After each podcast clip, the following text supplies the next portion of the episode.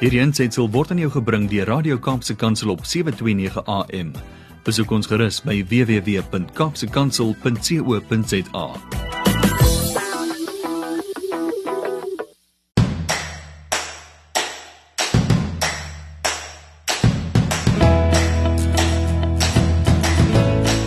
Dit is die 3de Saterdag van Maart 2021.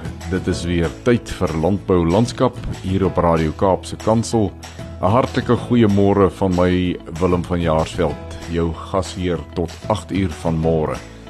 Wat gebeur vandag in ons program? Ouder gewoonte, kom saad vir die saaier aan die beurt om 10 oor 7. In Kapstok kyk ons na nuusgebeure hier by 20 oor 7 En tussen 08:30 en 10 voor 8 gesels ons met Christo van der Rede van Agri Suid-Afrika oor die voorgestelde grondhof. Ons reeks oor die Wêreld Landbou Organisasie gaan voort. Ons gesels met Dr John Purchase van Agbus oor die Landbank se hartseer verhaal en ons sluit huis en hart af met nog 'n gesprek met Dr Dani Odendaal oor zoonose. Vanmôre kom omlope aan die beurt. Ons eindig ons program ouer gewoonte met stories van hoop en vandag die eerste van twee gesprekke met Hannes Wolfhard wat sy droom om te boer verwesenlik het sonder dat hy geërf het. Landbou landskap word aan jou gebring met die komplimente van Cape Pots varsprodukte mark. Ons hoor graag van jou, die luisteraar. Jou kommentaar en aanbevelings is welkom. Ons wil graag jou luisterervaring so goed as moontlik maak so goed as wat ons kan. Gesels met ons deur middel van ons WhatsApp en Telegram skakels by 081 729 1657 of stuur 'n SMS na 37988 en onthou om jou boodskap te begin met die woord landbou. Ek is net hierna terug.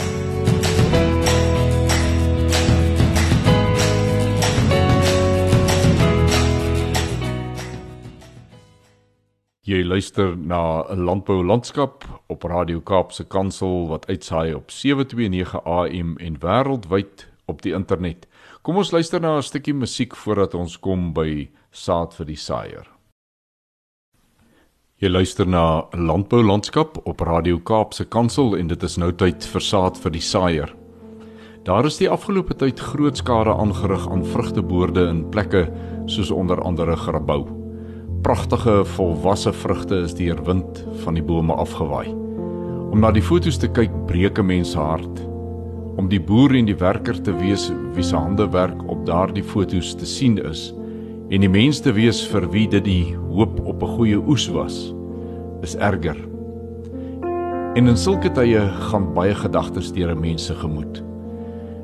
Toe die dragtige beeste, melkbeeste wat ek ingekoop het uit 'n melkery skaars 6 km van my en gesoute hartwaterbeeste was die een na die ander gevrek het weens hartwater en geen behandeling effektief was en ek die een koei na die ander moes groet het ek ook baie gedagtes gehad. Maar hierdie skrifgedeelte het in my gemoed opgekom toe ek van die soveelste dragtige koei moes wegstap met die wete dat sy dit ook nie gaan maak nie Habakuk 3 vers 17 tot 19 was die skrifgedeelte. En hy lees so. Alhoewel die vrye boom nie sal bloei en aan die wingerdstok geen vrugte sal wees nie die drag van die olyfboom sal teleurstel en die saailande geen voedsel oplewer nie. Die kleinvee uit die kraal verdwyn en geen beeste in die stalle sal wees nie. Nogtans sal ek jubel in die Here Ek sal juig in die God van my heil.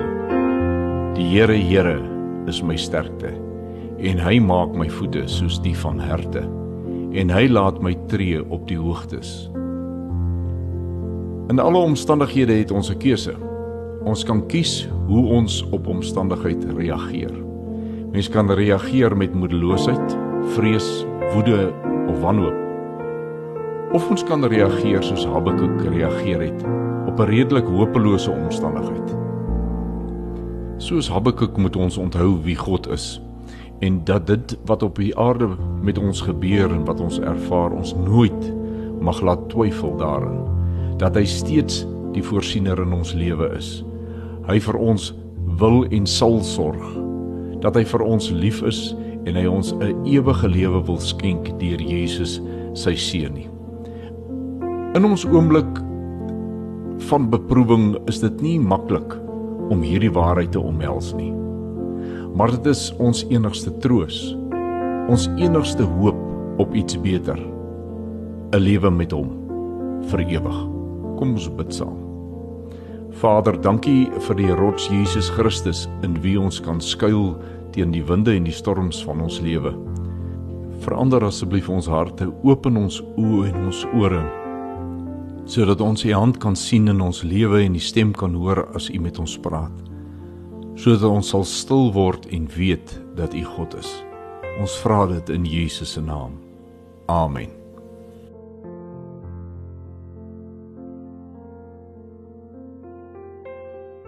U luister na Landbou Landskap op Radio Kaapse Kansel en ons gaan hierna kyk na wat die afgelope week die oog gevang het op die nuusfront.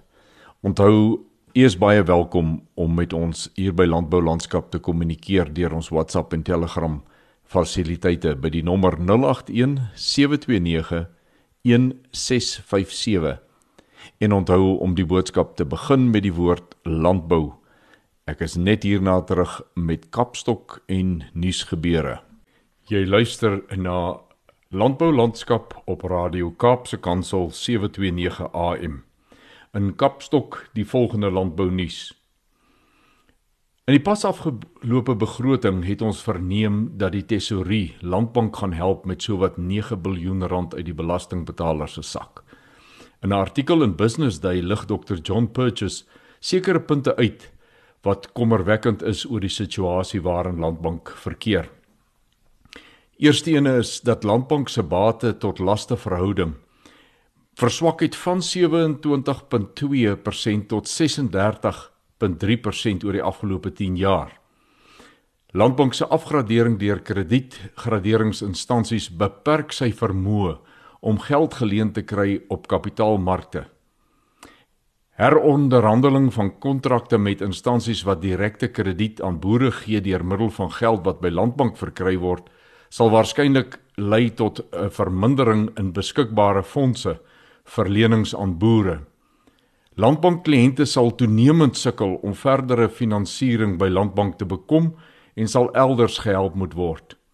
Hier is 'n kort greepie van Dr Purchase se siening oor alternatiewe vir boere in terme van landboulenings. Ja, ek is ek is ek is gemaklik dat dat ehm um, uh, oor die langtermyn of die mediumtermyn selfs in die korttermyn sal sal hierdie oorgang ehm um, sal nie die landbouskade maak nie. Dit dit kan individuele boere raak. Ek is veral bekommerd met daai boere wat wat wat uh reeds onder ehm uh, skulddruk is uh in in blootstelling by die landbank het want ek dink hulle gaan sukkel om alternatiewe finansiering te kry. Uh hulle sal so gou as moontlik met hulle finansiëerders praat spesifiek die landbank en dan ook met nuwe finansiële moontlike nuwe finansiëerders. So dat daar dat daar skade gaan wees vir enkele boere uh ja, dit is bepaald uh so uh ek dink nie ek dink nie mense kan dit uh anders uh hanteer nie. Uh maar oor die oor die in die breë dink ek ek sien ek 'n baie positiewe toekoms vir die landbou in Suid-Afrika. Later in huis en hart praat ons breedvoerig met Dr Purchase oor die landbank. Bly dus ingeskakel daarvoor. Die rooivleis vleisprodusente organisasie RPO het gesprek gevoer met IPAC oor die biosekuriteitsreëls wat middel 2021 in werking tree by veeveilings landwyd. Volgens die RPO was dit 'n vergadering wat opbouend was en die grondslag gelê het vir goeie samewerking met IPAC in die toekoms. Dit was duidelik dat SAMIC wat die toepassing van die reëls gaan monitor, nie daarop uit sal wees om enige rolspeler te boelie nie, maar ook as 'n mentor sal optree. Varsprodukte nuus. Volgens Agri marktendense sal die prys van tomaties nog 'n tyd lank hoog bly weens verminderde voorsiening uit die noordelike produksiegebiede van veral Limpopo. Die baie en wyd verspreide reën in daardie gebiede word aangegee as die rede. Op die algemene jaarvergadering van die Noordelike Eie Komitee het meneer Shaal van der Merwe, die voorsitter van die Wes-Kaapse Aartappel en Eie Produsente Vereniging van die Koue Bokkeveld en Ceres genoem Korkom, gesê die mark vir eie sal moet uitgebrei word. Volgens Landbou Weekblad op landbou.com het van der Merwe gesê dat verhoogde produksievlakke die uitbreiding van, van markte noodsaak.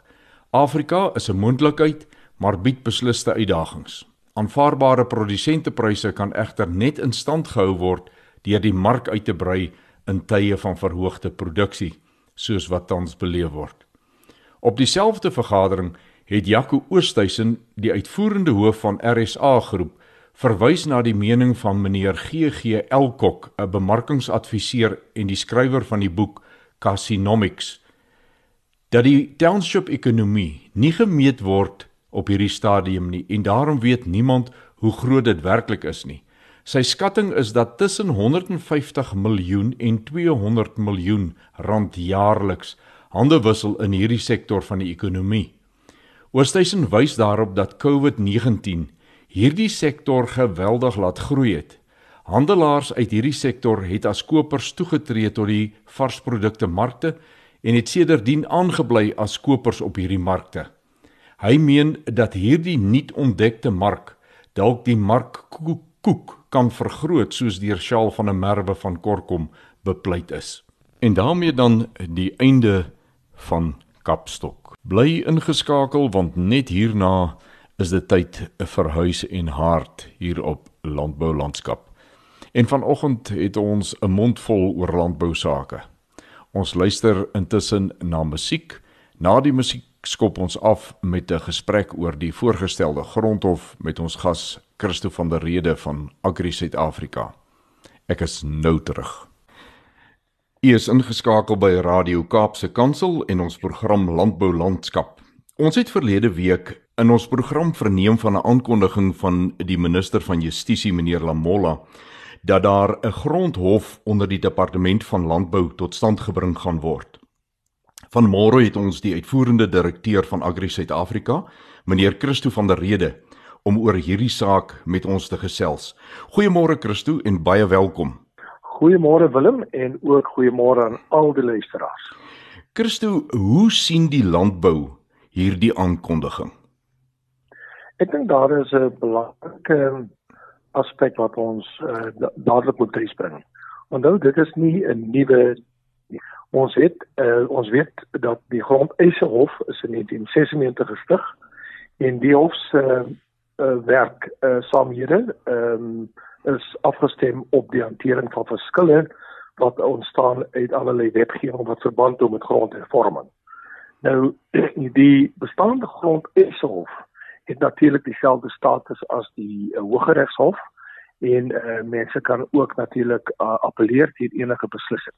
Die uitdaging is dat hierdie uh, bestaande grondeise hof nie permanente regters het nie en dit het natuurlik tot groot agterstande gelei. Nou ons het ehm um, verlede week uh, verneem van die nuwe grondhof wat in die vooruitsig gestel word Maar daar is heelwat onduidelikheid rondom hierdie hof want die konsepwetsontwerp is nog nie beskikbaar nie. Maar wat ons kan aflei uit die minister van Justisie se uh, uitsprake in die koerante is dat hulle hierdie grondhof se jurisdiksie wil uitbrei. Met ander woorde, dit moet nie net gaan oor uh, grondverwante aangeleenthede nie, maar dit moet ook betrokke raak by konflikoplossing en mediasie en uh, dan moet dit ook ehm um, jy weet sy oog gooi op die tipe van vergoeding en uh allerlei ander uh skikkingsooreenkomste wat verband hou met grondhervorming.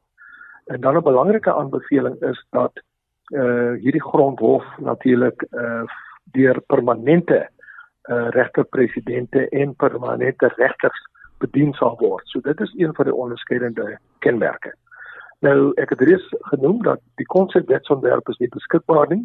So daar's heelwat onsekerheid oor wat wat gaan die groter verskil wees tussen die bestaande grondeise hof en die grondhof. En uh, ons van mening, jy weet indien daar nie uh, wesenlike verskille is nie, dan kon die regering maar net die jurisdiksie van die bestaande grondeise hof uitgebrei het. Maar uh, dit is uh, wat ons tot op hierdie weet van hierdie aangeleentheid. Christo, baie baie dankie vir jou tyd en dat jy vanmôre met ons gesels het oor hierdie ding. Dit was dan 'n eh, Christo van der Rede van Agri Suid-Afrika. Ons is net hierna terug met nog 'n aflewering in ons reeks oor die Wêreld Landbouorganisasie. Jy luister na Landbou Landskap op Radio Kaapse Kansel en vir die volgende gesprek oor die Wêreld Landbouorganisasie is ons vraag aan Dr. Theo De Jager, die president van daardie organisasie. Wat is die WLO se doel, Theo? Die hoofdoel van hierdie organisasie is tog die Engelse woord advocacy of beleidsbeïnvloeding op 'n internasionale vlak, maar uiteraard is die belange van boere in verskillende lande dikwels planete ver van mekaar af. Ons boer nie almal dieselfde nie. Ons belange is nie eers almal dieselfde in een land nie. Wat nog te sê op een kontinent of dan wêreldwyd. Dikwels is daar botsende belange tussen nasionale landbouunies. So byvoorbeeld is daar al 'n hele paar jaar 'n felle stryd aan tussen die Russiese boere en die Europese boere. Daar is handelsembargo's, sanksies en daar's 'n redelike ongesonde kompetisie tussen hulle daar is 'n groot spanning aan die opbou tussen die Europese boere en die Mercosur boere, die die boere in die ehm um, Suid-Amerikaanse handelsone.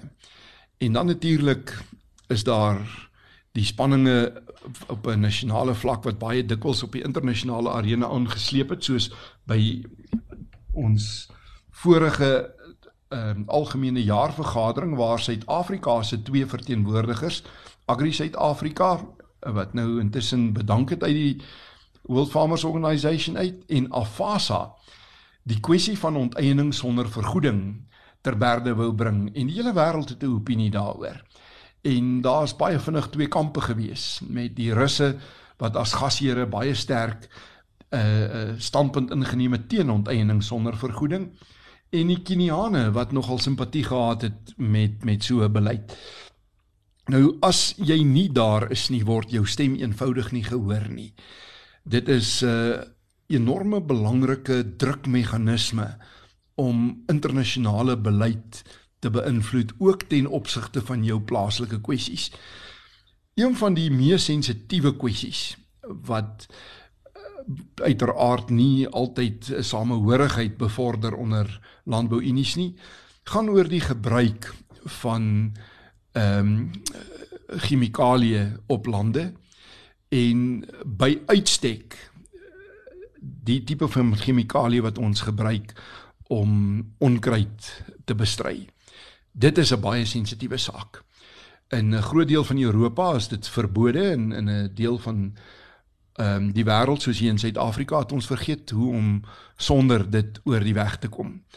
Ehm um, natuurlik is hierdie debat ten nouste verbind met die debat oor genetiese modifikasie van sade. Jy kry in 'n 'n deel van die wêreld soos in Europa 'n geweldige sterk weerstand teen genetiese modifikasie terwyl op die hele Afrika kontinent is ons maar net 3 lande wat wetlik toegelaat word om dit te doen. Dis Egipte, Burkina Faso en Suid-Afrika. En uiteraard Suid-Afrika is by verre die grootste produsent die enigste land in Afrika wat konsekwent voedselseker is.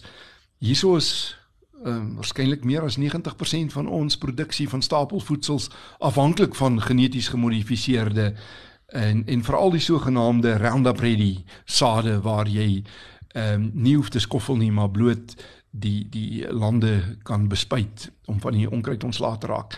En die ander uiters sensitiewe ding gaan altyd oor handelsmateriaals en die rol van subsidie in in in boerderye. Dit gaan oor 'n ongelyke speelveld.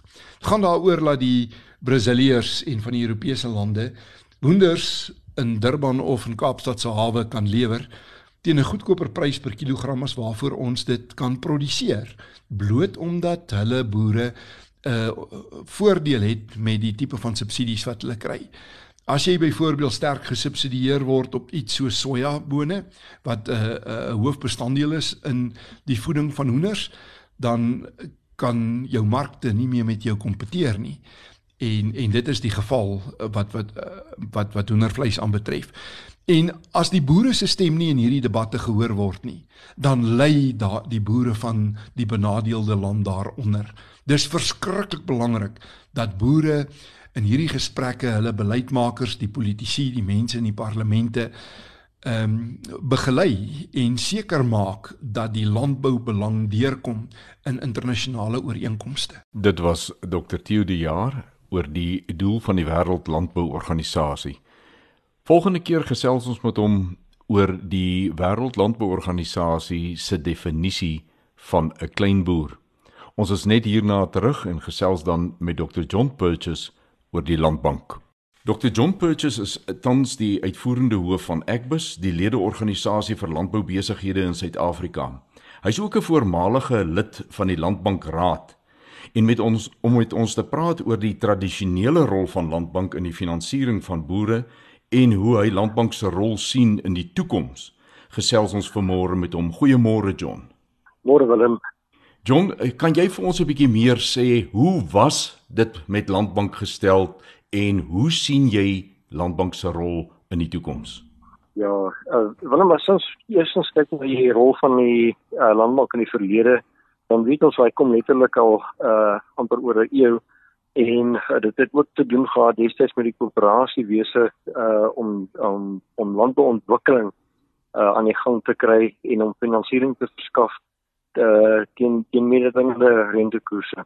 En die landbank het het oor baie dekades 'n baie groot rol gespeel uh om landbouontwikkeling te doen en uh finansiering van landboubesighede en dan uh en, en dan direk ook dan na ehm um, uh produsente. Uh so daar was 'n was 'n geweldige rol tot tot en met 2019 was die die landbou ag die landbank 29% van alle landbou skuld gehou, primêre landbouskuld, met ander woorde boereskuld. Dit is 'n baie groot persentasie, amper 'n derde van alle skuld is is deur die landbank gehou.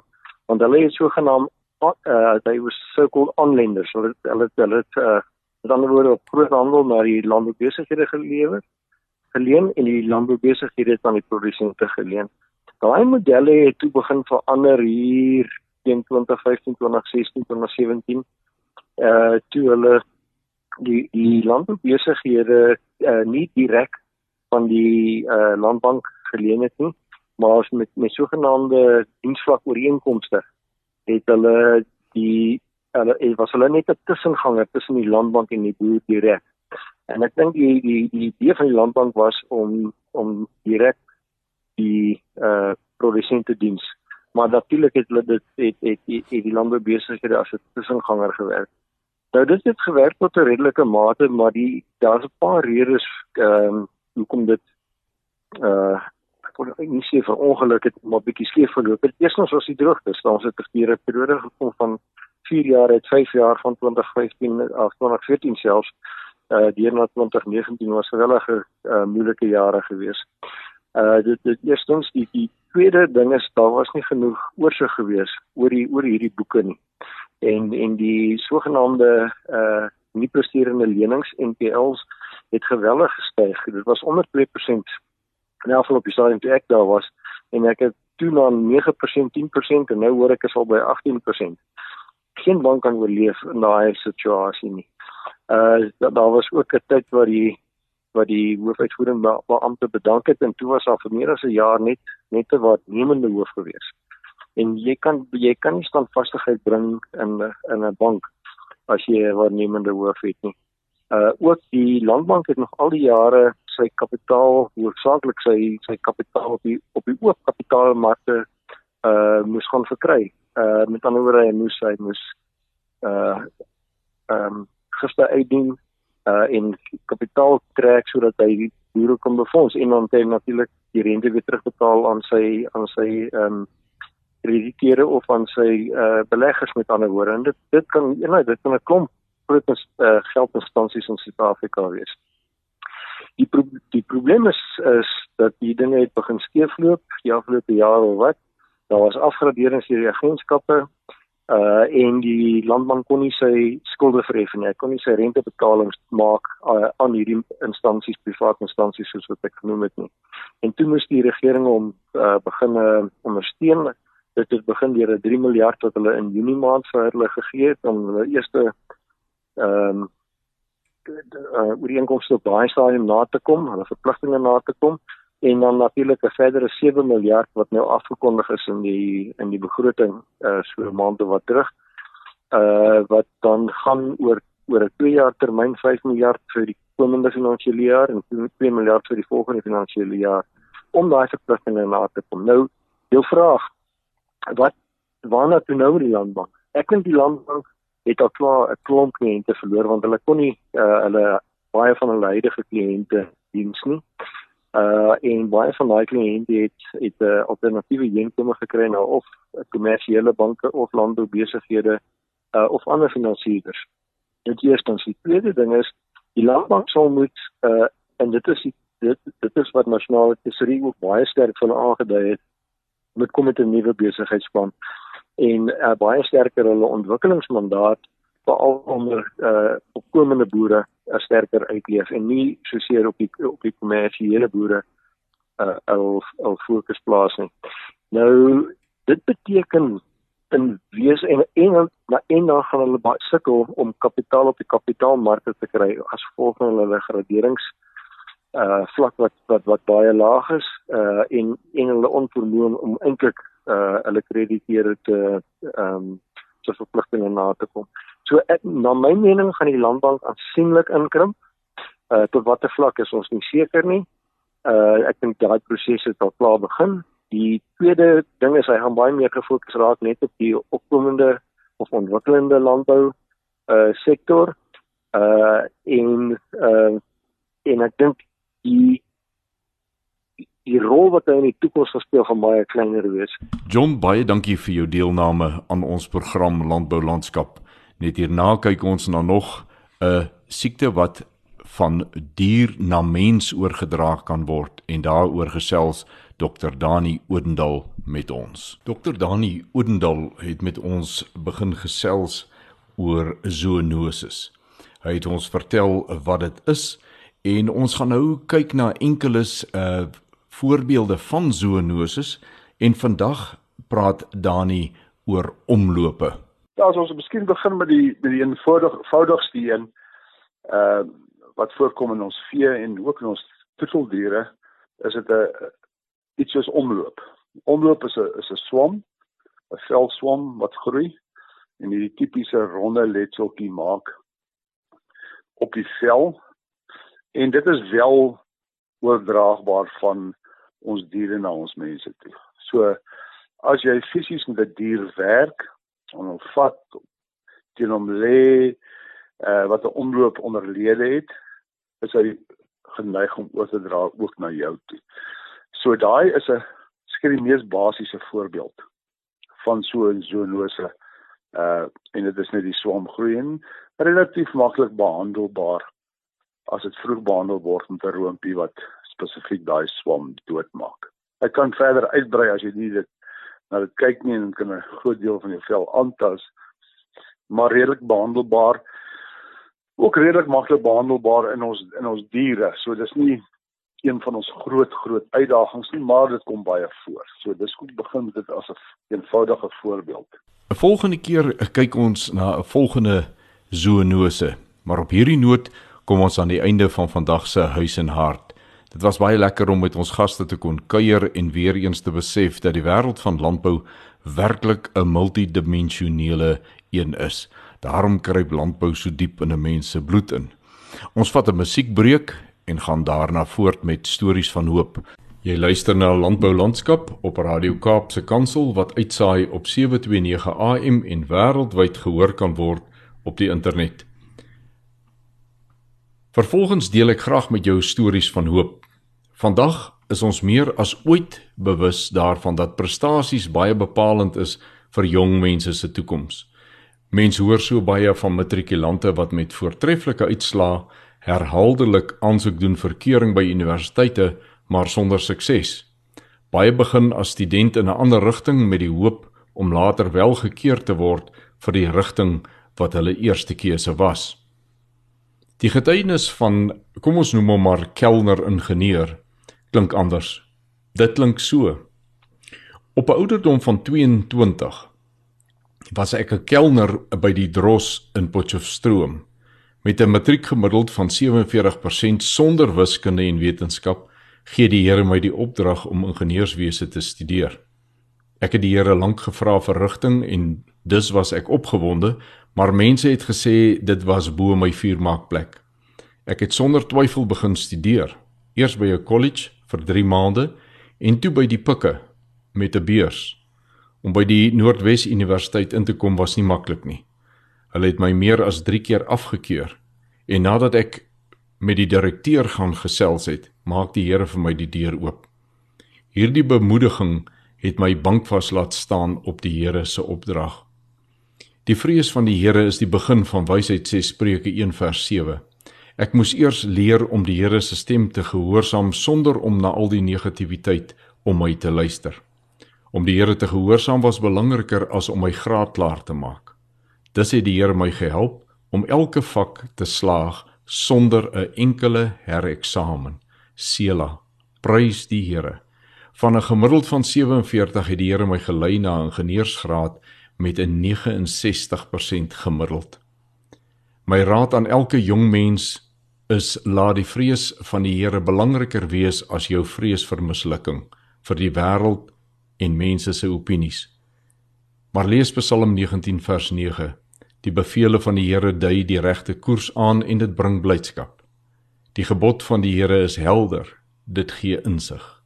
Dankie Here dat U my kans gegee het om my droom uit te leef. Dankie dat U my nooit in die steek laat nie, al wou ek self moet opgee. Ek is lief vir U. Wat 'n inspirasie vir elkeen wat hierdie getuienis hoor. Dankie Kelner ingenieur dat jy jou storie met die wêreld gedeel het. Die volgende deel ek graag met ons luisteraars bloot omdat dit so van toepassing is op elke mens. Ons sien dinge mos uit ons eie perspektief, beoordeel vanuit daardie perspektief, soms tot ons eie skande. 'n Jong getroude paartjie het in 'n nuwe woonbuurt ingetrek. Die eerste oggend terwyl hulle ontbyt eet, sien die jong vroutjie die buurvrou terwyl sy haar wasgoed buite ophang. Daardie wasgoed is nie baie skoon nie, sê sy aan haar man. Die buurvrou weet nie hoe om wasgoed behoorlik te was nie. Miskien moet sy oorskakel na 'n ander waspoeier toe. Haar man het opgekyk na die buurvrou se wasgoed, maar nie 'n woord gesê nie. Elke keer wanneer die buurvrou haar wasgoed op die draad hang, het die jong vroutjie dieselfde opmerkings oor die wasgoed gemaak. Ongeveer 'n maand later was die jong vroutjie die een oggend uiters verbaas om silwer skoon wasgoed op die buurvrou se wasgoedraad te sien. "Kyk, sy het geleer hoe om haar wasgoed behoorlik te was. Ek wonder wie het haar bietjie touwys gekom maak." Haar man het toe geantwoord: "Ek het vanoggend bietjie vroeër opgestaan en ons venster skoon gemaak." Dit is soms 'n goeie idee om eers te kyk of jou venster skoon is, want wat ons sien terwyl ons na ander kyk hang grootlik af van die vlekkeloosheid van ons eie venster waardeur ons kyk. Wat ons sien het baie te doen met die toestand van die vensters waardeur ons kyk. Soms lyk ons omstandighede donkerder as wat dit regtig is, omdat ons sig verdonker is deur teleurstellings en vooroordeele waaraan ons klou en nie wil laat gaan nie omdat die mense waarteen ons beskuldigings hou tussen ons en die werklikheid staan. Vergifnis en vryspraak vir ander bring vir onsself die vryspraak waarna elkeen van ons smag. Om te hou of te laat los is ons eie keuse. Dit was dan die stories van hoop vir vandag. Na die volgende musiek is dit so te sê die einde van ons program Landbou Landskap hier op Radio Kaapse Kansel wat uitsaai op 729 AM. Ek is flissies weer terug. En so is ons uur van saamkuier verby. Landboulandskap is aan jou gebring met die komplimente van Kypots varsprodukte mark. Onthou om met ons te gesels op WhatsApp en Telegram op die nommer 081 729 1657 of per SMS op 37988 en moenie die eerste woord van elke boodskap vergeet nie. Begin jou boodskap met die woord landbou. Tot ons weer saam kuier volgende Saterdag om 7uur hier op Radio Kaapse Kansel op 729 AM. Groet ek Willem van Jaarsveld en mag jy elke oomblik Vader se guns op jou lewenspad beleef. Bly gerus ingeskakel by Radio Kaapse Kansel vir ons volgende program wat net hierna begin. Wederom.